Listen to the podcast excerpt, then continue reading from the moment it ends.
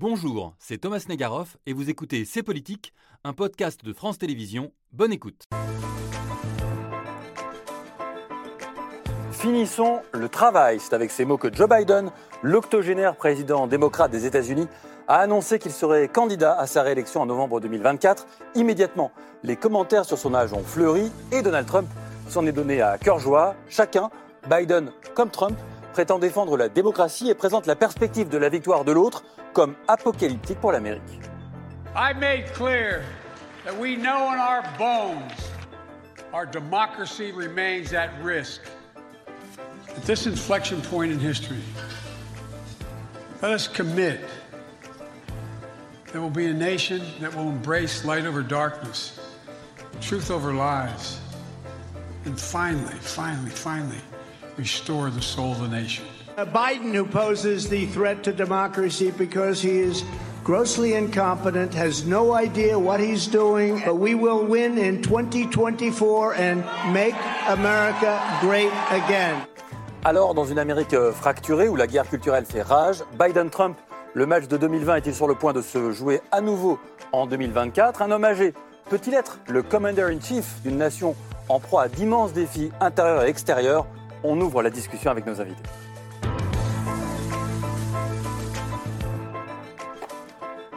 Nos invités sont là, certains sont même électeurs aux États-Unis, n'est-ce pas, Gallagher Fenwick Absolument. Bonsoir, merci d'être resté Rebonsoir. avec nous. Rebonsoir, bien sûr, Gallagher. Euh, de l'autre côté, il y a un autre électeur américain, Cole Stengler. Bonsoir. Bonsoir. Merci euh, d'être avec nous. Vous êtes américain, donc. Vous travaillez euh, en France en tant que journaliste. Vous écrivez notamment pour The Guardian, pour The Nation. Euh, vous travaillez aussi d'ailleurs sur la CFDT. Ça n'a rien à voir avec le plateau de ce soir, mais vous pourriez nous éclairer aussi sur la conduite des affaires et le 1er mai de demain. Mais non, ce soir, c'est Joe Biden, c'est les États-Unis, c'est votre partie américaine que nous allons interroger. Troisième électeur, électrice américaine, c'est vous, Amy Green. Hello. Hello there. Bonsoir. Vous êtes vous aussi américaine. Vous travaillez entre la France et les États-Unis. Oui. Vous enseignez à la politique américaine, tantôt à Sciences Po, tantôt à la Boston University. Vous allez nous éclairer notamment sur le Parti démocrate que vous connaissez euh, très bien. Et puis, il faut aussi des spécialistes français euh, du sujet. Isabelle Lasserre, bonsoir. Vous n'êtes pas américaine. Bonsoir. Mais vous êtes euh, une habituée de ce plateau. Euh, bonsoir à vous. Vous êtes rédactrice en chef euh, adjointe du service international au, au Figaro, également correspondante diplomatique pour le même euh, journal. C'est un sujet différent, mais je le cite tout de même. Ce dernier livre, Macron-Poutine, les liaisons dangereuses, vient de sortir aux éditions de l'Observatoire avec cette table immense en couverture. Romain Huret, bonsoir. Bonsoir. Vous êtes, euh, allez, je me lance, le meilleur historien français des États-Unis, si, si, je le pense. Spécialiste donc du sujet, président de l'EHESS depuis quelques mois. Félicitations à vous. Vous avez écrit des livres très passionnants sur notamment Richard Nixon et la guerre culturelle. Peut-être on fera des parallèles avec la période d'aujourd'hui. Et puis votre dernier livre, il est là. Euh, les millions de Monsieur Mellon, le capitalisme en procès aux États-Unis, 1933-1941. C'est pas forcément déconnecté d'actualité parce que la question du capitalisme et du rapport des jeunes au capitalisme aux États-Unis interroge de plus en plus. Merci à tous d'être là pour nous éclairer, pour nous dire euh, ce qui nous attend, ce qui attend les États-Unis, et quand je dis nous, parce que ça nous concerne souvent assez rapidement ensuite. Alors cette semaine, pour lancer l'émission, je vous propose de regarder Joe Biden, qui a donc annoncé qu'il va finalement se présenter pour un second mandat. Son annonce s'est faite par un clip, un clip très hollywoodien. That's been the work of my first to fight for our democracy. This shouldn't be a red or blue issue. But you know, around the country, MAGA extremists are lining up to take on those bedrock freedoms. This is not a time to be complacent. That's why I'm running for re election. Amy Green, comment est-ce que vous voyez ça Ben, effectivement, c'est finish the job, finissons le travail, c'est c'est effectivement le, le, le- maître mot parce que Joe Biden est positionné toujours sur cette idée que les institutions démocratiques des États-Unis sont sous menace.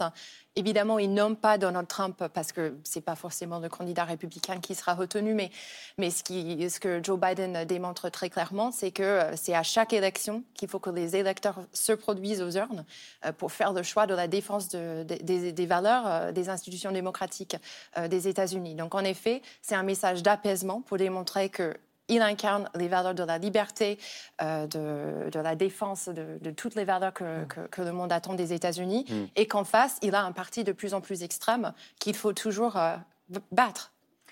Isabelle Lasserre, euh, même question. Est-ce que là, c'est la candidature d'un président euh, américain ou d'un président du monde, défenseur de la démocratie? Oui, c'est- très intéressant parce que la démocratie, euh, il dit la défendre euh, aux États-Unis, hein, contre les notamment euh, contre les insurgés du Capitole, mais depuis le 24 février 2022, il la défend aussi en Ukraine. C'est-à-dire ouais. que Joe Biden, en faisant le choix de soutenir euh, Volodymyr Zelensky, d'armer l'Ukraine et de prendre en fait le contre-pied euh, de Donald Trump, qui, euh, rappelons-nous, le, le 23, euh, le 23 février, Donald Trump avait dit Vladimir Poutine est un génie. Donc il y a toujours une connexion une- euh, incroyable. Enfin, en tout cas, il y a- de, la part de Donald Trump, il y a, il y a toujours eu une attirance Mm. vis-à-vis de Vladimir Poutine. Et là, Joe Biden se présente comme le candidat de la démocratie, des valeurs de l'Occident euh, Et c'est vrai que euh, par rapport à euh, Donald Trump, mais c'était déjà sous évidemment c'est Barack Obama qui avait initié euh, le pivot vers l'Asie et le désengagement euh, euh, vis-à-vis de l'Europe. Là aussi, Joe Biden s'est réengagé de facto, en tout cas provisoirement, et à l'insu de son plein gré, sur le continent européen pour soutenir l'Ukraine et aider les, Européens. Donc là aussi, on défend les valeurs de l'Occident, en fait, et, et la relation transatlantique qui avait été si abîmée par Trump. Alors là, ça c'est nous Français quand on regarde ça. Cole Stengler, comment est-ce qu'un Américain moyen, je ne sais pas si ça existe, regarde ça? Bah, je pense qu'il Est-ce a- pense à l'Ukraine, par exemple, en regardant ça? Je pense pas vraiment. Euh, je pense que les, les gens, ils regardent évidemment, ils voient ce qui se passe en Ukraine, mais c'est pas un sujet de préoccupation très très important en, important en ce moment aux États-Unis. On a vu les images du, du fameux de, de l'attentat du, du 6 janvier Oui, et on voit Capitole. que- de- du, du Capitole et on voit que je- ça c'est une image vraiment qui est entrée, qui a marqué les, les- les- les esprits aux États-Unis. Mais là encore, la question c'est à quel point est-ce qu'on peut mener une campagne sur des questions euh, un peu abstraites finalement de, de Mm. valeurs démocratiques. Est-ce que c'est suffisant pour, euh, pour mobiliser les, les électeurs? Euh, On a vu que ça a marché en, en- en 2020 contre Trump, mais euh, quatre ans plus tard, avec euh, l'économie qui est pas dans une position super, On va y revenir, bien sûr. on va y revenir. Ouais. Euh, euh, Il y a beaucoup de questions que- qui se posent. Donc vous dites attention à ce message un peu hors sol peut-être, qui nous plaît à nous Européens. Je ne sais pas si c'est hors sol, mais je ne sais pas si c'est extrêmement efficace. Porteur, en tout cas, il faut, ouais. il, faut, il faut faire autre chose en plus ça. Il faut avoir des propositions concrètes, euh, réelles, pour améliorer le- la, la- la vie des gens. Mais en tout cas, oui, évidemment, c'est oui. important. aussi Après, on a un an et demi du scrutin, il y aura des discours, il y aura un programme. Euh, Gallagher. Non, moi, moi j'ai le sentiment, en voyant cette, euh, vidéo, qu'il installe une sorte de, bah, de guerre culturelle, de réponse à ce qui est en train de se passer, par exemple, en Floride, mais qu'il installe aussi presque un combat euh, métaphysique. Parce qu'il n'a de cesse de parler de l'affrontement entre la lumière, qui est de son côté, et l'obscurité de l'autre. Et il dit, et c'est une expression qu'il utilise beaucoup, qu'il faut sauver l'âme Mm. de euh, l'Amérique. Et donc, pour l'instant, on est effectivement dans quelque chose d'un peu gazeux, mais il va y associer des thématiques très concrètes, les droits des minorités, l'accès au vote, les droits des femmes, l'avortement. Et ça, c'est une recette qui s'est avérée être gagnante Mm. lors des dernières élections de mi-mandat. On se souvient que les gens en tout cas, pensaient moins que ça allait se que prévu. Ben, Ouais. Beaucoup de personnes étaient très sceptiques, se disant mais qu'est-ce qu'il fait? Mm. C'est sur l'économie qu'il faut, qu'il faut faire campagne. Et il a fait une campagne de valeur autour de grands combats sur des sujets de société. Et force est de constater que la vague rouge Trumpiste, conspirationniste qu'on prédisait, qu'on disait euh, gagnante en Arizona ou, ou ailleurs, ne s'est pas euh, matérialisée. Je m'adresse à l'historien, Romain Huret. Est-ce que euh, on a déjà eu des campagnes, celle-ci est embryonnaire, Mm. mais sur la question de la démocratie, de la défense de la démocratie, euh, pas à l'étranger, aux États-Unis Oui, il y, en a, il y en a eu beaucoup. hein, Mais ce qui est frappant là, dans le, dans Ouais. le cas de, de Biden, euh, c'est d'entendre euh, lancer la campagne pour la démocratie au moment du, du second mandat. Et on sait qu'historiquement, les seconds mandats ont toujours été très très problématiques. Et donc, ils se positionnent. C'est-à-dire, c'est-à-dire quoi? Bah, C'est-à-dire que ça se passe mal souvent. Le second mandat, on dit souvent que le premier marche bien, le premier vous arrivez, vous allez euh, finir le travail en fait. hein. Vous, vous commencez le travail, vous le terminez, etc. Et donc vous avez un- quelque chose de très très programmatique. Le second mandat est plus souvent gazeux, pour reprendre l'expression qui a été utilisée. C'est-à-dire qu'on est dans des grands combats, des grandes, des grandes idées, etc. Et souvent, euh, on a du mal à trouver euh, une dynamique, euh, que ce soit aux États-Unis aussi en France, je crois que c'est pas facile, un, un deuxième mandat. Euh, mais aux États-Unis, il y a une, les politologues, et Amy le sait mieux que moi, hein, mais les politologues ont une règle hein, disant le deuxième mandat, c'est très très difficile. Oui, mais on Parce- gagne. On, on peut gagner. Ça, ça- il peut On gagne gagner. souvent. Il peut gagner, mais il peut avoir quatre ans qui sont parfois un calvaire. hein. On a évoqué Nixon, euh, Clinton, Reagan. Enfin, on a une longue histoire de second mandat qui ont été un cauchemar pour les présidents eux-mêmes. hein. Je ne parle pas de leurs équipes, mais les présidents, faute d'avoir suffi- d'avoir réussi à donner un cap euh, programmatique, hein, pour reprendre ce qui a été dit, euh, à, ce second mandat. Et donc, ça a été une, une longue suite de scandales, de difficultés, euh, souvent liées à l'âge. Et c'est là où sans doute On la question de l'âge va ouais. être très importante. Et donc, on a des, des seconds mandats où souvent les présidents euh, terminent en canard boiteux, hein, pour, pour utiliser l'expression exactement, en disant voilà, c'est, ils ne savent plus quoi faire en quelque sorte. Et ils se retrouvent piégés par la Maison Blanche. Et parfois, euh, vous avez évoqué Nixon, mais ils peuvent faire des, euh, des bêtises et, Oui, et et s'isoler des- de des plus en plus des belles bêtises. Et des belles bêtises. On a un contre-exemple quand même d'un président Euh, qui fait un second mandat euh, utile, Il y, en a eu assez- le silence. il y en a eu assez peu. Obama s'en est pas trop mal sorti. euh, Roosevelt aussi d'une certaine manière, mais avec, avec il y en a des difficultés. euh, il y en a quatre, mais le deuxième a été quand même assez intéressant d'un point de vue politique. Ouais. Mais souvent, c'est un Eisenhower euh, et d'autres, à un tel point qu'on a vu des présidents démocrates, hein, Johnson, qui renonce à un second mandat en disant voilà, je- j'arrête. Euh, Et on aurait pu penser que Biden fasse la même chose ou passe Oui. la main à quelqu'un d'autre. Oui, parce que ça a été un enjeu, je me souviens très bien, de la campagne précédente. Mm. Il l'a jamais formulé clairement, je ne ferai qu'un seul mandat, mais Il a presque dit. il l'a presque dit. Oui. Euh, Est-ce que ça, euh, on ne peut pas lui reprocher quand même largement? Bah, il a dit, en fait, très exactement, je, serai, je, ne- je ne me vois que, que- que comme une passerelle. Un pont, bah, je crois, je crois qu'on l'a, on l'a cet extrait. On peut le regarder, c'est l'histoire du pont. Pour les générations futures, on écoute le président américain qui n'était pas encore président, c'était en campagne en 2020. Look, I view myself as a bridge, not as anything else. There's an entire generation of leaders you saw stand behind me. They are the future of this country. C'est ça, Oui. le pont. il est en train de, la- de- de le construire. Pense qu'il y a une difficulté dans, le système américain. On voit les limites d'ailleurs parce qu'on a un Trump versus Biden en bis, hein, euh, avec les deux visions. D'ailleurs, ce, clip de campagne, de lancement de campagne, me choque pas parce que dans la mesure où Trump euh, ne propose pas un programme, et il propose une vision. On peut dire plutôt haineuse du monde. Il faut être contre ceci, contre cela.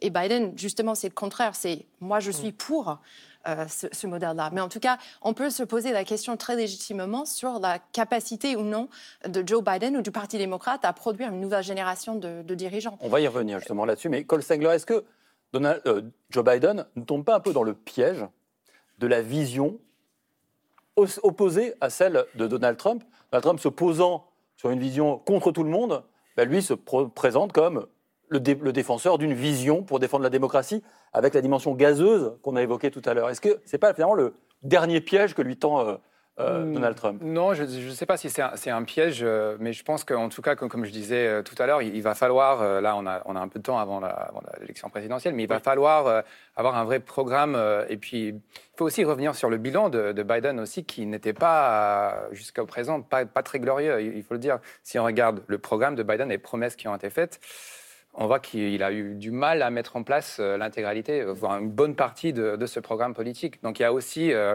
il faut parler du bilan actuel. Il n'y a pas juste une vision à, défendre pour l'avenir, mais aussi un, vrai bilan.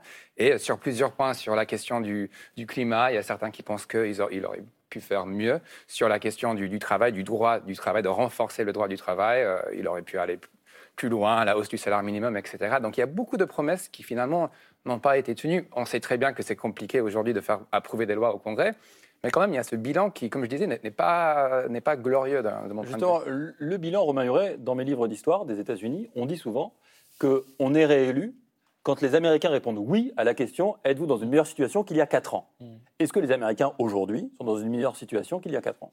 Je pense que oui, il y a un point qu'il faut quand même aborder et qui est essentiel. Euh, Biden a, a- a ramené la démocratie américaine à l'apaisement et à, un temps long de la démocratie. Il ne faut pas oublier les quatre années que le pays a vécues. Euh, J'ai beaucoup d'amis euh, américains qui n'en pouvaient plus hein, de cette démocratie euh, euh, de l'instant, cette démocratie du tweet, euh, le non-respect des institutions, le non-respect de l'État. Je pense que Biden, c'est un élément essentiel et ça pourra probablement jouer dans la campagne. Euh, il a ramené la démocratie américaine à ses fondements, à ce que les Américains apprennent dans les, règles- dans les livres d'histoire quand ils Mm. sont petits. Il y a des institutions, les institutions sont légitimes et on doit respecter ces institutions. Ça, je pense que c'est un élément qui est essentiel. Et de ce point de vue-là, euh, son bilan est excellent d'une certaine manière. C'est-à-dire qu'on a relégitimé en quelque sorte beaucoup d'institutions, y compris la Cour suprême, hein, qui, qui est discutée, etc. Mais néanmoins, il y a, il y a, euh, même à ce moment-là, il n'a pas attaqué personnellement les juges. Il, il a, il est resté sur un terrain institutionnel et un terrain politique. Et ça, c'est très, très légitime euh, Euh, je pense, hein, parce qu'on a vu que des gens pouvaient sortir de cela, sortir de ce cadre. Et je crois, et à mon avis, un des enjeux là, et on l'espère tous, c'est que la campagne se passe bien.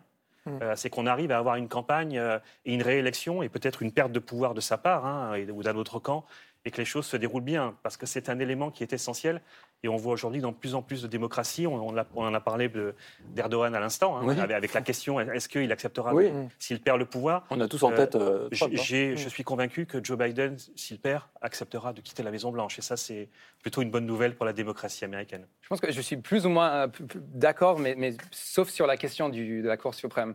Que je ne pense Ouais. pas que ce soit forcément une, bonne chose d'un point de vue démocratique de légitimité, de, légi- de, de- de- de crédibilité cette institution euh, à l'heure actuelle. Quand on voit que cette institution est en train de retirer des droits euh, aux femmes euh, et qui a un vrai, euh, une influence négative sur l'élargissement de, la promesse démocratique de, ce pays. Donc, oui, je pense que clairement, je, suis, je suis d'accord que Biden, il a, on avait besoin, je pense, aux États-Unis de relégitimer nos, nos institutions d'un certain, certain point de vue, mais il pourrait euh, aussi euh, faire avancer la démocratie américaine en critiquant plus ouvertement euh, la Cour suprême, justement. Non, la, la- la plus grande et la première de, de ces promesses sur lesquelles il a euh, totalement échoué, c'est la réconciliation. Il s'est fait quand même élire sur un message qui était de réconcilier les Américains. Et on n'a pas deux Amériques, on a euh, trois Amériques, si vous voulez. On a deux qui se font euh, même pas face, qui sont dos à dos, même plus côte à côte. On va dire les progressistes, de l'autre côté les, les conservateurs. Puis entre les deux, il ne faut pas oublier qu'il y a plein de gens qui, qui hésitent. C'est vraiment euh, là-dessus que, que ça va se jouer. Mais je suis d'accord avec euh, Cole sur euh, la Cour suprême, qui est quand même l'incarnation du- d'une dérive. C'est-à-dire qu'elle a toujours été politique, politisée, mais là, on a l'impression d'une parole désinhibée et d'un espace, si vous voulez, dans lequel elle s'est euh, engouffrée avec ses. Il faut quand même rappeler que c'est neuf juges qui sont nommés à vie, avec un rapport, six qui sont euh, conservateurs, trois nommés par Trump qui sont ultra conservateurs, qui vont être jeunes, qui vont être là pour très longtemps, qui s'expriment sur des sujets euh, sociétaux. Et, et beaucoup d'Américains qui ne se reconnaissent plus dans ce qui est censé être la plus haute juridiction du pays. Alors on peut dire, oui, mais euh, voilà, c'est prévu dans le cadre des institutions, Trump a été élu, il les a nommés. Sauf que Trump, il a perdu le vote populaire. Donc il n'a même pas cet argument-là. Et donc c'est vrai qu'il y a quand même une démocratie qui, qui reste très, très fragilisée. Cette notion de guerre culturelle qu'évoquait euh, au début de l'émission euh, Gallagher, et ici aussi, hein, parce que c'est, Mm. vous dites trois Amériques, mais on symbolise souvent avec deux Amériques qui se font face. Euh, Amy Green, est-ce que ça, c'est un échec finalement de Joe Biden de ne pas réussir à avoir, ne pas avoir réussi pardon, à réconcilier ces deux Amériques? Est-ce qu'elles sont réconciliables comme les gauches en un temps en France? Est-ce qu'on a deux Amériques qui se font face, qui se regardent en chien de faïence, voire pire encore, qui se détestent, qui se haïssent et qui n'arrivent même plus à discuter? Je ne dirais pas que c'est la faute de Joe Biden de ne pas avoir réussi à réconcilier ces deux Amériques. Pourquoi? Parce que aujourd'hui, euh, dans l'opinion publique, pour la première fois dans l'histoire des États, enfin en tout cas récente des États-Unis, euh, une majorité de, de- de personnes qui répondent disent qu'ils seraient en désaccord que leur enfant se marie avec quelqu'un du parti politique euh, de l'opposition ou opposant. Donc ça, ça, veut dire Oui. quelque chose. Il y a une méfiance vis-à-vis de l'autre, vis-à-vis de son, son voisin, vis-à-vis de son opposition politique aux États-Unis, qui pénètre jusqu'à l'individu, jusqu'au citoyen. Donc, est-ce que Joe Biden serait la personne seule, lui, sur ses, sur ses épaules, qui, qui serait capable de, combler justement euh, euh, cet écart de méfiance. Je, ne suis pas certain, mais ce qui est vrai, c'est qu'en proposant cette vision-là, Déjà, c'est un début parce que forcément, il y aura un programme politique derrière et, et une défense du bilan qui n'est pas vide d'ailleurs parce qu'il y avait un certain nombre de, de promesses de relancer l'infrastructure américaine autour de l'économie verte qui est en train de, de se faire avec peut-être plus d'un million de travail, notamment dans les zones républicaines d'ailleurs, euh, avec, le, le- avec le- le- la dette étudiante, qui, il y a des choses en cours euh, qui seront peut-être reto- retoquées par le, système juridique, euh, on va voir. Mais en tout cas, il a essayé. Et c'est vrai que son- dans cette première acte de campagne présidentielle de, réélection, c'est là où il essaie d'amener l'Amérique vers les jours euh, glorieux. C'est-à-dire que qu'est-ce qui fait rêver? Moi, je suis en France depuis 16 ans et, quand j'entends euh, euh, mes concitoyens ici en France penser au, au- au meilleur des États-Unis, c'est c'est l'atterrissage lunaire, c'est c'est les droits civiques, c'est les métros baptisés Rosa Parks. Il y a quelque chose qui fait rêver de ce modèle de multiculturalisme, de d'inclusion, de tendre vers la progression aux États-Unis. Et c'est vrai que Joe Biden, il essaie de ramener le message de réconciliation sur ces termes-là. On est capable de, de nous livrer nous-mêmes nos meilleurs jours. Et c'est pas que un sujet du passé. Mais c'est aussi, pardonnez-moi, ce que dit Donald Trump. Rendre à l'Amérique sa grandeur. Est-ce qu'on n'a pas, euh, Isabelle Lasserre, là, deux rêves américains euh, qui sont inconciliables, mais tout de même deux rêves américains? Ah ben, euh, vous voulez dire sur l'international ou sur Oui, tout? sur l'international et que- sur le national. Oui, non, mais, mais bien sûr. Alors déjà, euh, il n'a pas réussi à réconcilier les, les- les- les partis polarisés de, de l'Amérique, Joe Biden. Mais par contre, il a réussi à réconcilier. C'est pas ça qu'il fera dire, mais il a réussi à réconcilier euh, l'Amérique avec l'Europe. Et c'était quand même Et une partie du assez, monde. assez mal barré. Euh, il, s'est- il est re-rentré dans les, dans, les, euh, dans les accords internationaux comme l'accord sur le nucléaire iranien, euh, La COP euh, la COP, euh, etc. Et puis surtout, enfin, l'image qui restera de, de ces derniers mois de Joe Biden à l'étranger, c'est cette visite extraordinaire euh, à Kiev. À Kiev et à Varsovie, où euh, quand même le, le- le- la semaine de l'anni- de l'anniversaire de, de la, première année de la guerre, il était euh, ovationné, il, il incarnait à nouveau euh, cette Amérique leader du monde, de la démocratie et des libertés. Donc ça doit quand même bien résonner dans une partie Infusé. de, de l'électorat aux États-Unis. Alors évidemment, il y a eu des accros avec la France. hein. Il y a eu l'histoire des sous-marins AUKUS.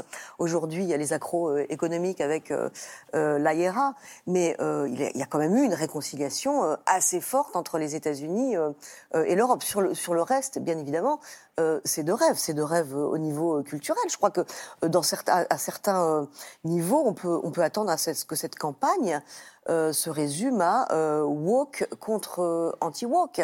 C'est une opposition totale et de rêve euh, sur la scène internationale, c'est-à-dire qu'il y a d'un côté un nationalisme et Make America Great Again, et de l'autre côté la politique de Biden plus apaisante, même vis-à-vis de la Chine, même si les États-Unis sont en, le- le- on, on rentre dans le dur, l'opposition stratégique avec la Chine. Enfin, entre les mots de Biden et ceux de, de- de Donald Trump, il y a, y a- y a- il y a un monde qui peut, qui peut, qui, qui peut donner des explosions euh, concrètement et localement. Donc tout est opposé.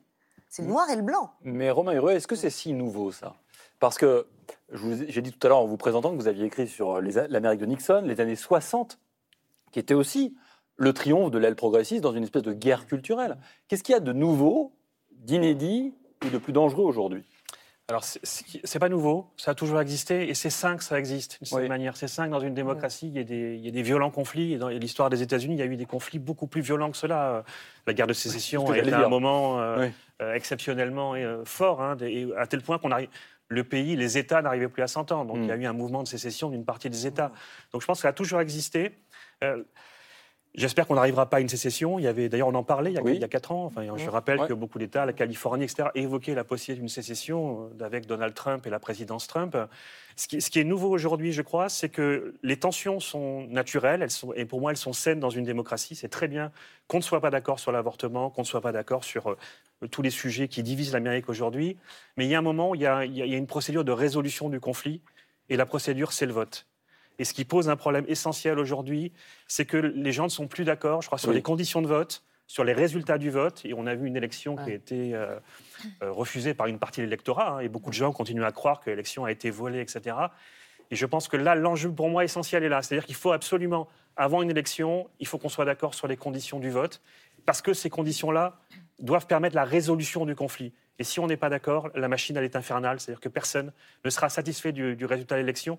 Et pour moi, le, le danger du, du- du débat à nouveau, c'est de, raviver en quelque sorte euh, ces tensions hein, qui sont institutionnelles. hein. Euh, Les États-Unis sont, un- sont un pays très avancé, Émile a dit, euh, le- la Lune et le reste, mais assez archaïque d'un point de vue euh, du fonctionnement démocratique. hein. Je parle devant, je suis en minorité, donc je fais attention à ce que je dis.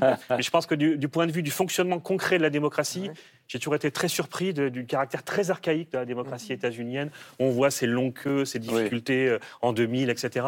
Je pense que là, il y a sans doute un travail à faire pour que le résultat il soit incontestable et il permette de résoudre le conflit et, et pas de l'aggraver à, à nouveau. Et c'est vrai que si on se retourne sur les trois dernières élections présidentielles, en 2000, quand Obama arrive au pouvoir, très vite, il y a l'idée qu'il n'est pas américain, qu'il n'est pas né aux États-Unis, donc Ouais. illégitimité. Ensuite, Clinton perd contre Trump, mais on dit qu'elle avait plus de voix au vote populaire. Ouais. Donc, encore une fois, illégitimité. Et puis, le pompon, peut-être, c'est euh, Donald Trump qui refuse la défaite contre Joe Biden. Est-ce que ça veut dire ça que Cole Stengler, la démocratie, le vote, n'arrive plus à purger les tensions culturelles profondes et anciennes qu'évoquait Romain Huret Euh, oui, je pense que c'est vrai. Et je, voulais aussi évoquer autre chose que je ne sais pas si vous avez remarqué pendant la vidéo. Donc j'ai regardé la vidéo de lancement de campagne de Joe Biden. Euh, la place en fait donnée au, au- j'allais parler du syndicalisme parce que Oui. c'est assez, frappant. On voit la place donnée aux, aux- aux syndicats et euh, aux syndicalistes dans cette vidéo de campagne. Euh, des, syndi- des- des syndicalistes dans, dans- dans le bâtiment à Philadelphie. Il y a quelqu'un qui porte le t-shirt du syndicat des métallos, euh, euh, je pense en Caroline du, du Nord. En tout cas, euh, pour Biden, dans ce combat qu'il mène contre l'extrême droite, si on peut l'appeler comme ça, je pense que c'est assez. euh, C'est comme ça qu'il l'appelle lui, en tout cas. oui. Euh, les syndicats sont, ses alliés- sont, sont des alliés politiques assez importants. Pourquoi? Parce que euh, euh, euh, ils encouragent d'habitude leurs adhérents à voter pour le Parti démocrate. Donc ça, ça, c'est une chose. Deuxièmement, ils, sont, euh, ils luttent globalement contre les inégalités économiques, con- pour une meilleure répartition des, des richesses, s'ils font bien leur, travail. Et je pense que du point de vue euh, de Biden, du point de vue du Parti démocrate, euh, il faut parler de, ces questions, il faut euh, résoudre, ou en tout cas essayer de, résoudre les inégalités économiques qui sont des, conditions dans lesquelles l'extrême droite, les conditions dans lesquelles Donald Trump réussit à, obtenir pas mal de, soutien. Donc les syndicats sont un allié politique pour Biden, et ça c'est assez, frappant, c'est aussi très différent évidemment de la situation en- en France. Ça c'est assez, assez frappant aussi. Tension économique, tension sociale, et puis des chiffres terribles pour la démographie américaine, pour voir ce que ce, président doit assumer. On a regardé, aujourd'hui l'espérance de vie aux États-Unis, Elle est de 76,1 ans, Mm. elle diminue, Oui. plus bas depuis 1996. C'est du jamais vu dans un pays qui n'est pas en guerre.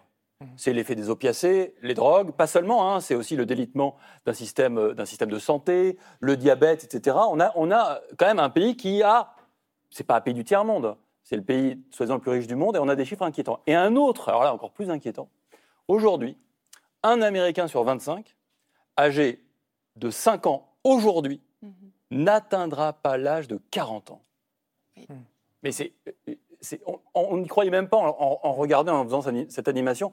Gallagher, ça dit quoi de, de- j'allais dire de votre pays? Euh, qu'il a des maladies, il souffre de maladies euh, gravissimes. Il y a la crise des, opiacés avec euh, le fentanyl, l'héroïne, qui font des, ravages dans des États, justement, qui ont voté pour Donald Trump, qui sont pleins de ces ouvriers, col bleu, blanc, sans diplôme, qui est le bloc le plus important dans les élections américaines, qui va souvent donner des victoires, qui a désaffecté le Parti démocrate et qui s'est rangé en grande partie du côté de Trump. Euh, Ça, c'est une des maladies. L'obésité, vous en avez parlé, la, la malbouffe en est Ouais. une. Les armes à feu, Cole tout à l'heure parlait des échecs de euh, Joe Biden. Il avait fait quand même des grandes promesses, notamment sur euh, Oui. les armes automatiques, la Il n'a régulation. pas pu. Tout ça, ça tue des Américains, de jeunes Américains. On, on évoque de 30 temps 000 en morts temps. par an par balle. Voilà, on est- beaucoup de suicides, mais par 30 000 morts par balle. par Ouais. suicide Mm. euh, aussi. Donc il y a, si vous voulez, euh, euh, toutes ces données-là. Mais j'ai envie de dire, la, la grande difficulté, parce que là vous êtes dans les chiffres, dans des choses concrètes, c'est que Donald Trump, en fait, pour comparer avec Barack Obama, Barack Obama, je pense, souhaitait faire rentrer l'Amérique dans une phase post-raciale. Oui. Donald Trump l'a fait rentrer dans une phase post-factuelle. Et là, on a l'avènement d'un phénomène, celui de l'intelligence artificielle, qui va abonder un espace pollué par le mensonge et les fakes de manière, si vous voulez, pharaonique. Et ça va donner, à mon sens, j'espère me tromper, une campagne très difficile. Et c'est- là que c'est peut-être pas si bête que ça de Joe Biden d'essayer de s'installer dans quelque chose de plus, alors je ne sais pas si c'est gazeux ou métaphysique, mais d'être sur des valeurs. Parce que quand on va venir avec Mm. des faits et des chiffres, ça va être très difficile face à quelqu'un qui ne fait que mentir et qui parle à une foule. Vous l'avez rappelé, qui est toujours convaincu que l'élection lui a été vote- euh, volée. Oui. C'est faux, archi faux. Mais on n'est plus dans l'espace des faits. On n'arrive plus à se mettre d'accord entre Amérique, dans cette Amérique balkanisée, sur euh, des faits euh, simples. Pour l'heure, euh, les chiffres et les sondages sont plutôt négatifs. Pour Joe Biden, je vous propose de voir cette étude pour NBC News. 70% des personnes interrogées se disent hostiles à une nouvelle candidature de Joe Biden. Et pire pour lui, 51% des démocrates, par- 50% des démocrates pardon, Non, partagent 51. 50 ou 51 des démocrates partagent ce point de vue. Amy Green, est-ce que c'est pas ça Vous parlez de, de post-factuel, ça c'est des faits. Oui. Est-ce que c'est pas inquiétant pour lui et pour le Parti démocrate? Et en, en- en sous- en sous-texte, on va bien sûr parler de l'âge du capitaine euh, dans un instant, parce que c'est quand même le grand sujet depuis, euh, depuis quelques jours. Mais est-ce que ça ne dit pas aussi euh, cette déconnexion avec une partie des Américains et de la base du Parti démocrate? Les chiffres ne sont pas surprenants. Je pense que ce n'est pas forcément inquiétant pour la candidature de Joe Biden parce que même s'il y a 70%, 70 qui, qui seraient défavorables ou 50% des démocrates, le, le Parti démocrate va se ranger derrière lui. C'est-à-dire qu'il peut y Mm. avoir le, le- le manque de passion de la part des électeurs, notamment des jeunes d'ailleurs, Mm. Parce que c'est des jeunes démocrates en, grande partie qui sont hostiles à, à cette candidature. Mais ils savent que le choix est tellement grave qu'il n'y a pas de choix. Donc en fait, qu'il y a un manque de passion, euh, finalement, ça peut être pour Ouais. la prochaine élection. Mais en tout cas, ça dit Ça effectivement. fait pas rêver quand même. Et, et- et le, Oui. et le- et le simple fait d'imaginer un rematch, un, un nouveau match entre les deux mêmes, ce qui est rarissime aux États-Unis. hein. On a Adlai Stevenson et Eisenhower en 52 et 56, mais c'est quand même très très rare. En général, quand on perd, c'est terminé. D'ailleurs, si Adlai Stevenson est le candidat démocrate deux fois de suite, ça dit long sur euh, à ce moment-là la faiblesse du parti euh, démocrate. Romain Huret, euh, quand vous voyez cette possibilité-là, est-ce que vous vous dites bah, la démocratie américaine que vous, vous évoquiez plutôt comme étant robuste, bah, elle ne montre pas quand même des sacrées failles en termes de génération. En termes de génération, on n'a pas évoqué aussi le financement des, des campagnes, hein, mais je Ouais. pense qu'il explique aussi l'âge euh, des capitaines. hein, euh, Oui. Pour lever autant de fonds, euh, Ouais, il faut avoir un passé hein, dans, le, dans le Parti démocrate et avoir un carnet d'adresses assez exceptionnel. Je ne suis pas sûr qu'il y ait beaucoup de jeunes pousses démocrates qui aient cette capacité à lever autant de fonds, alors que politiquement, hein, et d'un point de vue mé- métaphysique ou politique, ou les liens les syndicats dont parle l'école, ils ont tout à fait les moyens. Je veux dire, on, Ouais. aurait énormément de candidats potentiels au sein du Parti démocrate. Et c'est vrai que Joe Biden a toujours joué cette image-là. Il y a- il a, il a jamais suscité de passion. hein. Ça a toujours été un centriste, quelqu'un qui vient du Delaware, qui n'est pas connu pour, euh, pour être un État particulièrement progressiste. hein. C'est une- un État que les entreprises aiment beaucoup, hein, Oui. puisqu'il y a des Un paradis possibilités- fiscal C'est un paradis fiscal. Oui. Et Biden a très largement euh, été, été proche de grandes familles euh, de capitalistes du Delaware, donc c'est pas quelqu'un qui était à gauche du Parti démocrate. Il n'a jamais suscité de passion, mais finalement, et c'est là où je suis pas tout à fait d'accord avec Cole, il a, euh, les, les- personne n'attendait grand-chose de lui. Euh, on, savait que c'était un centriste, on savait Donc qu'il personne n'est et- déçu, c'est ça? Personne n'est déçu, et dans le même temps, on- beaucoup disent il a, il a quand même tenu bon sur euh, la dette étudiante, etc. Il a quand même euh, Mm. ess- essayé de faire des choses plus à gauche que ce qu'on pouvait attendre de lui, sachant que personne n'attendait rien. Finalement, son bilan est pas si mauvais par rapport à ce qu'on. C'est l'avantage de ceux et de celles en qui on n'attend rien du tout. On n'est On on n'est est pas jamais déçu, on n'est déçu. jamais Ouais. déçu. Et Biden, on savait que c'était un centriste et qu'il allait mener une politique Avec un- centriste. Et c'est vrai que parfois, il est allé un peu à gauche. Sur les, alors, il aurait pu aller plus loin, mais sur le, avec les ouvriers au moment des grèves ou, le- ou la dette étudiante, qui a été un sujet euh, Ouais. en France, on l'a peut-être pas vu, mais qui est un, qui est un vrai sujet aux États-Unis et très important. hein, On va euh, venir sur la question de, de l'âge quand même. Ouais, mais Isabelle Lasserre, mais sur la question de peut-être la raison, la passion. Aussi deux choses, c'est que euh, Kamala Harris, euh, sa vice-présidente, est encore moins populaire que lui, d'une part, que d'autre part, euh, c'est quand même le, le tombeur de Trump, Ouais. il y a quatre ans. Donc, euh, chez certains démocrates, c'est aussi euh, le gage d'une possible euh, reproduction de ce succès. Et puis aussi, pour, les, euh, pour ceux qui donnent les fonds, pour les millionnaires euh, démocrates, il est quand même euh, plus rassurant que les progressistes euh, d'ultra-gauche. Et c'était déjà le cas euh, la dernière fois avec euh, Bernie Sanders. C'est-à-dire qu'il y a eu un effet euh, Biden pour euh, contrer l'extrême gauche, en Et fait. vous avez parlé de Kamala Harris, elle est encore sur le ticket cette fois-ci. Et d'ailleurs, c'est pas par hasard, le jour même lundi où Joe Biden a annoncé sa candidature à nouveau, elle a fendu l'armure, comme on dit souvent en France. Regardez là, elle était euh, à l'université Howard à Washington. I trust the women of America. I trust the people of America to make decisions about themselves. I trust them. And so don't get in our way, because if you do, we're going to stand up and we're going to organize and we're going to speak up and we're going to say, we're not having that, we're not. Ça faisait longtemps hein, qu'on ne l'avait pas entendu comme ça. J'ai l'impression que c'est tous les 4 ans. Alors oui, et- mais en l'occurrence, là, ce que vous voyez, si vous voulez, c'est le début de, de la métamorphose. C'est-à-dire qu'ils essayent de, de la faire, si vous voulez, euh, devenir ce qu'elle n'est pas. C'est-à-dire une personne, exactement, quelqu'un qui est capable de sortir de ses notes, quelqu'un qui est capable de partir, parler à partir de ses tripes. C'est une, elle, elle incarne, si vous voulez, euh, euh, les minorités. Howard University, c'est l'université des minorités historiques. Donc c'est un moment qui est, voilà, très précisément chorégraphié. On lui dit, voilà, là, il faut que tu sortes, il faut que tu parles de, de tes tripes. Mais euh, est-ce que ça va euh, susciter un grand enthousiasme? Je suis tout à fait d'accord avec Isabelle Lasserre, pas du tout. Le chiffre. euh, C'est que- pas le but, j'ai non mais, l'impression. À vous non, mais- écouter, c'est non, pas non, le mais but. en fait, si vous voulez, la manière, et, et vous allez voir, je pense, cette construction dans, comme on dit, les éléments de langage du Mhm. Parti démocrate, c'est-à-dire qu'ils le connaissent, ce chiffre, hein, 70%. Et leur réponse, c'est d'accord, mais qui alors? Et là, il n'y a pas de réponse.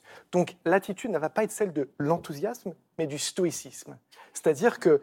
Et, et vous l'avez Métaphysique, parfaitement- stoïcisme en pleine forme. Ce soir, Gallagher Non, non, mais vous l'avez parfaitement expliqué. C'est-à-dire que, et Isabelle l'a dit, il a gagné il y a quatre ans. Mm. Donc ça l'arrange de se retrouver face à, Joe Biden- face à Donald Trump. Mm. Ce qui ne l'arrangerait pas, c'est Ron DeSantis et ses 44 ans. Euh, Oui. qui a certes des failles et des défauts, mais parce qu'on peut citer d'autres sondages. Les sondages les plus récents qui l'opposent à, à Donald Trump le voient à nouveau gagnant. Oui. Par contre, face à Ron DeSantis, là, c'est pas la même limonade. Notamment parce qu'il y a un écart d'âge énorme et on y arrive. D'ailleurs, quand on les voit, euh, là sur les photos, euh, Donald Trump fait aussi âgé que Joe 76 Biden. ans, Hein 80 ans, effectivement, il y a 4 ans d'écart. Euh, hier soir, il y avait à Washington le dîner des correspondants. C'est toujours un grand moment de la vie politique américaine où le président fait des sketchs écrits par d'autres, où des gens se moquent de lui, où on se moque de Fox News, etc.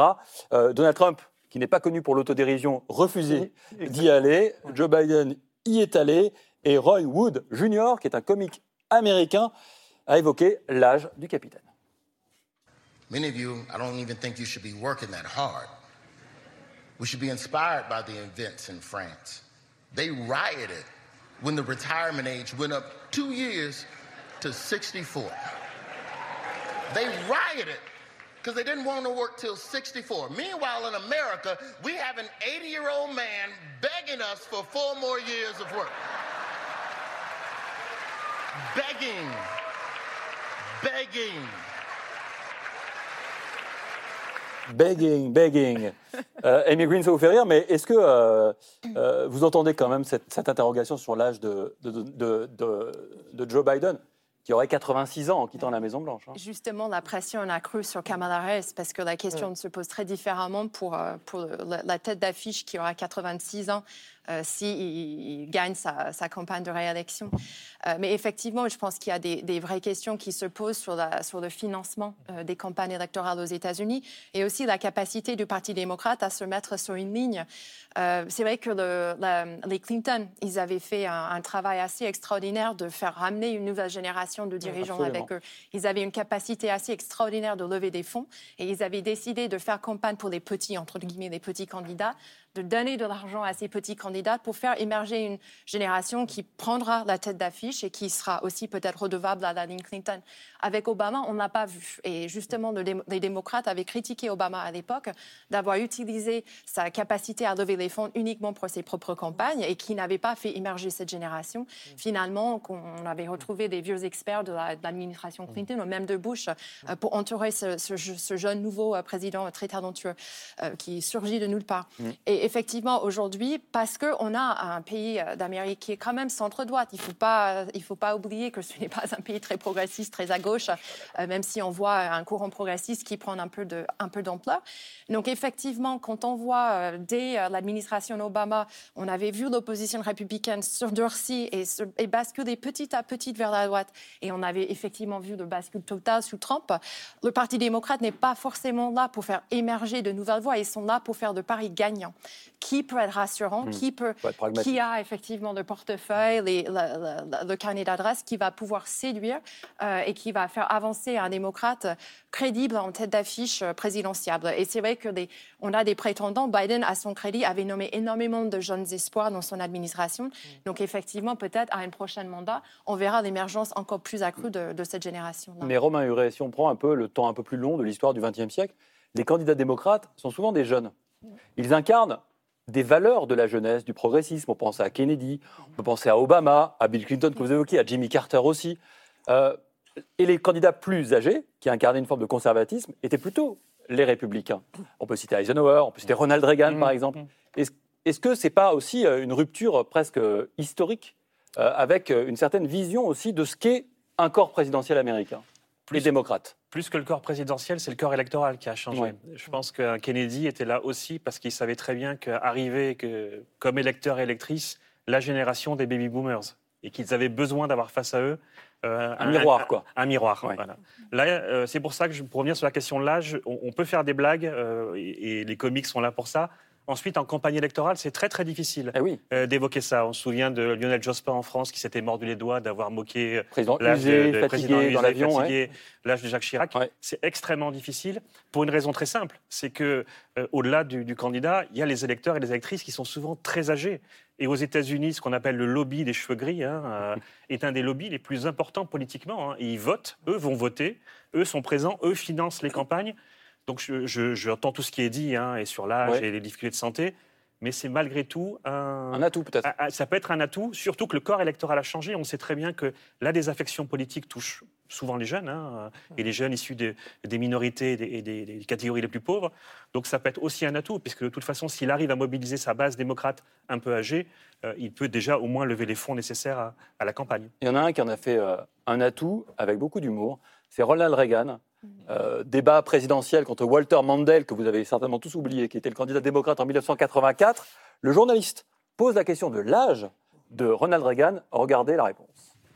I want you to know that also I will not make age an issue of this campaign. I am not going to exploit for political purposes my opponent's youth and inexperience.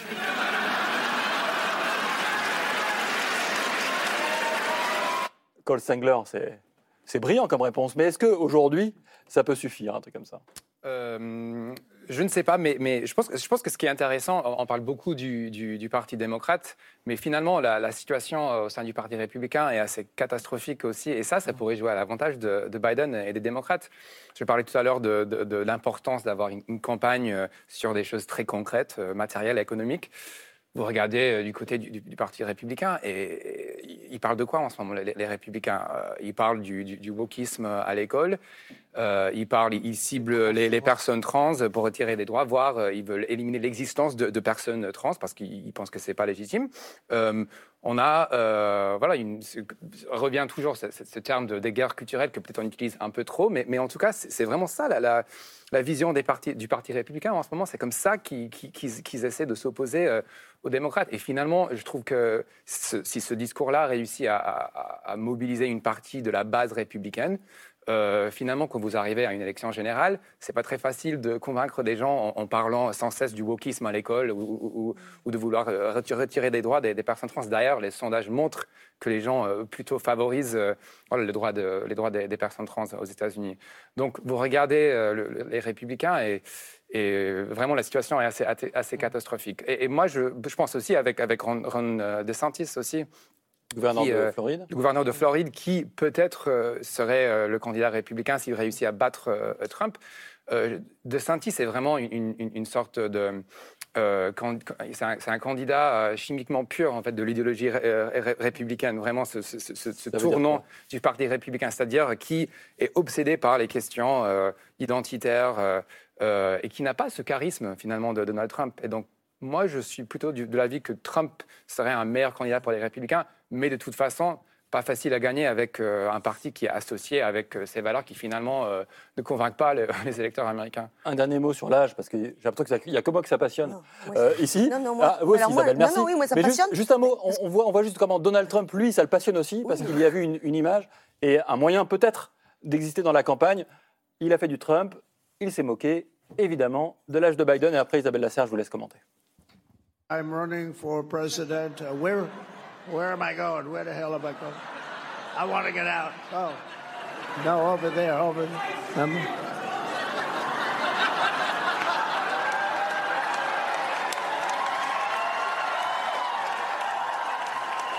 Parce que Il y a- il y a l'âge, mais pardonnez-moi, il y a les gaffes. Ah non, en a mais fait toute oui, sa vie. hein. Mais il y a les gaffes, Ah non, non. il y a les chutes, il y a certains considèrent une forme de démence sénile qui peut, qui peut émerger. Ces questions-là, Oui. euh, on peut, est-ce qu'on on doit les balayer en disant Non. mais non, ce qui est important, c'est le Sur- métaphysique non, et le gazeux et le programme Hormis le fait que alors, Ronald Reagan avait beaucoup plus de classe que Donald Trump euh, sur ce sujet, Il était un euh, acteur professionnel. comme sur d'autres. Mais euh, euh, moi, je trouve que c'est un problème euh, énorme parce que qu'est-ce qui se passe aujourd'hui? On se situe euh, à un instant T. Euh, déjà à l'instant T, on a euh, un président qui a pas, euh, qui se souvenait plus qu'une de ses élues républicaines euh, était morte. Mm. On a un président euh, qui fait des chutes de vélo, qui titube dans les escaliers, qui fait des gaffes, et on est à quoi à, à un an et demi seulement Oui. de la campagne. La précédente campagne, il l'avait faite de manière virtuelle parce qu'il y avait le Covid. 18 mois de campagne. Qui- épuisante C'est une un campagne absolument épuisante. Euh, tiendra-t-il, tiendra-t-il le choc? Et ensuite, on rentre quand même, 80 ans, on rentre quand même euh, dans le dur, dans l'âge. Enfin, il y, avait, il y avait déjà des questions euh, Oui. avec, euh, avec Ronald Reagan et qui finalement euh, euh, avait, euh, avait avoué euh, quatre ans plus tard qu'il avait euh, euh, Alzheimer. Mais euh, euh, entre, entre maintenant et 86 ans, il peut, euh, il- peut être sujet à une dégradation très rapide et totalement spectaculaire. Or, en plus, s'il a un ticket Kamala Harris, Kamala Harris qui est absolument euh, euh, euh, pas populaire et qui en plus a fait quoi? Je veux dire, son bilan est complètement. euh, euh, J'ai vu personne défendre le, bilan de Kamala Harris. Donc, pour moi, ça pose un problème. Euh, important, et d'autant plus qu'on on est obligé de se projeter. Qu'est-ce qui va se passer avec ce président dans trois ans si déjà aujourd'hui il fait des gaffes? Alors il en fait moins que ce qu'on avait dit, et je veux dire sur les grands sujets, c'est vrai que son discours à Kiev, euh, il tient la route, etc. Mais enfin, quand même, c'est 18 mois de, de campagne électorale, euh, ça va être difficile. En tout cas, ce sera un axe d'attaque des Républicains. Ouais, Paul Stengler, ça, on ne peut pas, on juste- peut à pas en douter. titre, hein, ça vous concerne, ça.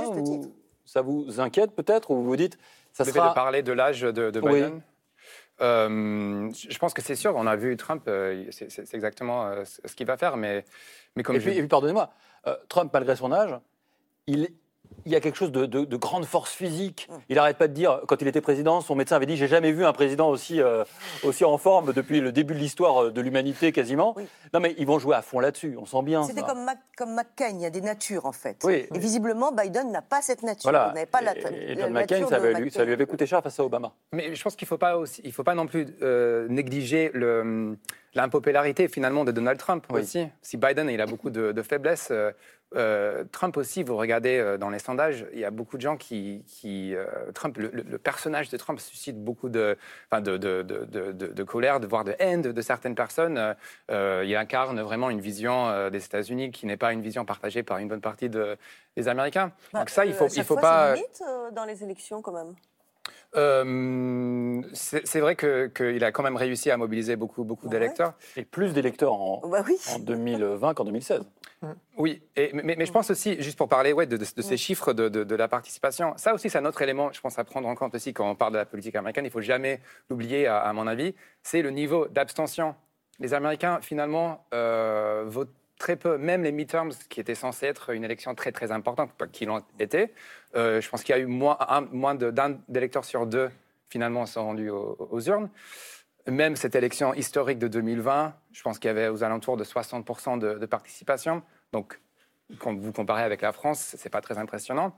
Donc, finalement, c'est ça aussi une question que, que- que je me pose quand je regarde la politique américaine. C'est une question un peu existentielle, enfin, d- dans le sens- d'un point de vue politique. C'est pourquoi, vu les enjeux, pourquoi les gens ne se Oui. sentent pas concernés Euh, et ça, c'est, euh, je pense qu'il faut, il faut parler de ça. Il faut, ça, prend beaucoup de temps hein, à analyser ça, mais il y a beaucoup d'Américains qui ne se sentent pas concernés, même avec euh, tous les enjeux. Et ça, c'est assez inquiétant. Romain Huret, on avait dit avec Donald Trump que malgré tous ses défauts, il avait réussi à repolitiser le pays. Les gens qui ne votaient pas sont bien votés pour ou contre lui. Est-ce qu'on s'est un peu trompé à écouter Cole que le pays reste profondément dépolitisé, qu'il est de plus en plus, et que des gens sont sortis complètement du champ civique et peut-être trouveraient ça lunaire qu'en France, on fasse un débat ce soir sur l'entrée en campagne de Joe Biden Ouais, J'ai toujours été un peu sceptique sur cette thèse de la dépolitisation des États-Unis. Au contraire, ce que- ce qu'on voit aujourd'hui, c'est une très très grande politisation. Je me souviens au moment du Tea Party, euh, il y avait Oui. une, une politologue d'Harvard qui avait étudié le mouvement Tea Party et qui était plutôt progressiste, etc. Et elle s'est rendue dans ces discussions dans des cafés, euh, euh, voyant des Américains moyens, la classe moyenne blanche, etc., discuter de la Constitution, de Philadelphie, de l'héritage américain, etc. Et elle était assez stupéfaite finalement de voir des gens de- du camp adverse hein, Mhm. euh, discuter de politique comme on peut, dans ce qu'il y a de mieux dans la politique. C'est-à-dire on se réunit entre une centaine de personnes et on discute du rôle du président, de la Constitution, etc. Donc je pense que c'est un pays qui est très très politisé, au contraire. Euh, Alors ça passe pas toujours par le vote, c'est vrai qu'il peut y avoir un décalage, mais il ne faut pas oublier ce tissu associatif, euh, l'importance du militantisme sur Internet, hein, qui est colossale. hein, et, et des gens ont l'impression parfois qu'envoyer un tweet ou... euh, ou regarder un talk show, écouter la radio, c'est une forme de politisation hein, et d'expression du politique. Et je pense que Donald Trump a compris ça, a compris ces nouvelles formes du, du politique. Hein, et il a, trouver la capacité à être leur porte-parole hein, de gens qui, qui passaient par d'autres canaux que les canaux habituels. Amy Green? Oui. Euh, le plus grand parti aux États-Unis aujourd'hui, c'est le parti de ceux qui ne s'affilient pas à un parti. C'est-à-dire qu'il y a ceux qui. des indépendants. Euh, effectivement. Mais finalement, l'écrasante majorité des personnes dites indépendantes se rangent derrière un parti politique à peu, à peu près systématiquement euh, au cours de chaque élection. Donc finalement, on a ces indépendants qui, qui peuvent basculer d'un côté à l'autre, mais qui finalement votent en, tendance large derrière un parti politique.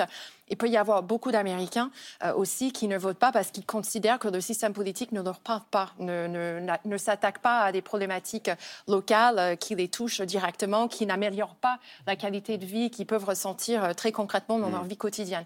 Et puis par ailleurs, euh, et c'est là parce que vous avez évoqué la question de la jeunesse tout à l'heure, et c'est là où je, reviens à la, puissance énorme de la jeune génération, qui est aujourd'hui aux États-Unis démographiquement la plus grande génération dans l'histoire des États-Unis, qui vote certes aujourd'hui qui constitue à peu près 16-17% de l'électorat, mais c'est une jeune génération qui mûrit, qui grandit, qui, vote beaucoup. qui va voter. Mm. Et que ce qu'on avait vu justement pendant l'élection de 2020 et encore plus pendant les mi-termes, c'est grâce à ces électeurs-là qui, mobilisent, qui se mobilisent pardon, très, très vastement pour le Parti démocrate et c'est eux qui livrent ces élections. Donc oui, pour les démocrates, il y a beaucoup euh, de... Enfin, on, me dit beaucoup, la presse a écrit beaucoup sur l'importance du vote des Noirs aux États-Unis, mmh. qui aussi votent très massivement pour le Parti démocrate et qui d'ailleurs n'apprécient pas forcément que c'est une fois tous les quatre ans que les démocrates viennent les chercher. Et puis aussi euh, la jeunesse. Et donc il y a quelque chose qui est là, c'est une, une, jeune voix politique qui n'est pas aujourd'hui complètement mûrie, mais qui sait exactement ce qu'elle veut, qui vote Parti démocrate et qui s'attend aussi à ne plus avoir à voter pour le candidat le moins pire, pour la personne finalement qui incarne le Parti démocrate. Ils veulent avoir un, vrai choix actif. et de voter pour quelqu'un qui aime et qui incarne leurs idées. Mais est-ce que Gallagher, au bout du bout, on n'arrivera pas au paradoxe ultime le président le plus âgé élu par les plus jeunes?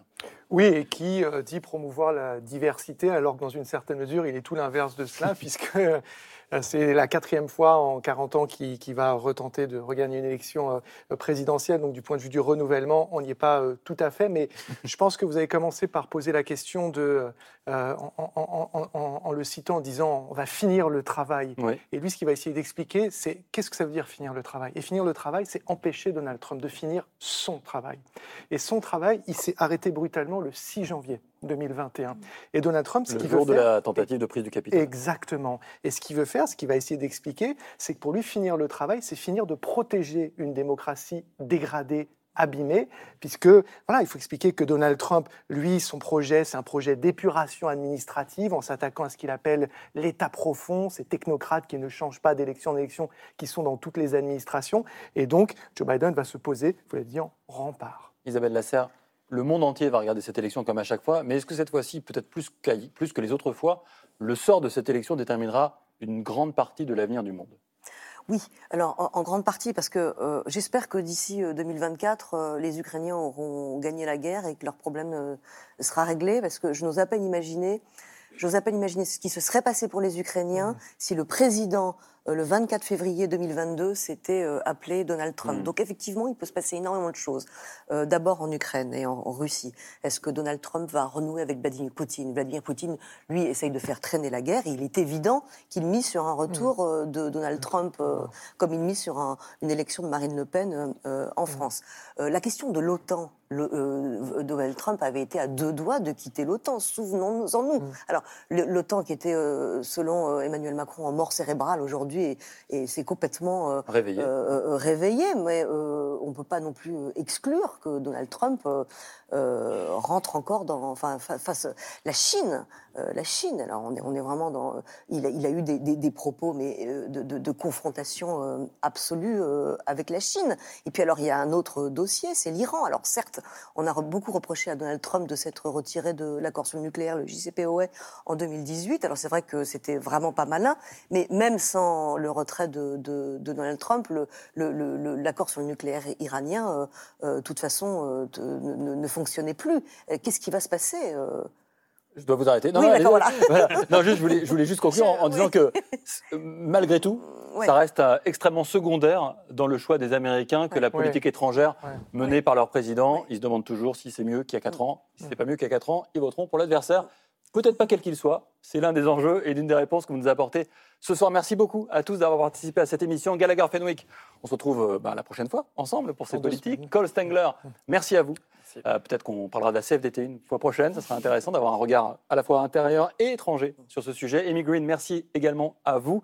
Isabelle Lasserre, merci. Je rappelle euh, votre livre fraîchement paru, Macron, Poutine, les liaisons dangereuses aux éditions de l'Observatoire. Romain Huré, on n'a pas parlé de capitalisme, mais la jeunesse américaine est de plus en plus anticapitaliste. Malheureusement, on ne peut pas ouvrir cette, euh, cette parenthèse, mais on peut ouvrir votre livre, Les millions de Monsieur Mellon, le capitalisme en procès aux États-Unis, 1933-1941, à la découverte, à suivre sur France 5, la ligne de démarcation, une France coupée en deux.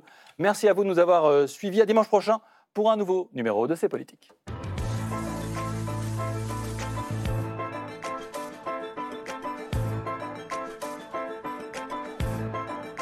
C'était C'est Politique, un podcast de France Télévisions. S'il vous a plu, n'hésitez pas à vous abonner pour ne rien manquer. Vous pouvez également nous retrouver en vidéo sur France.tv.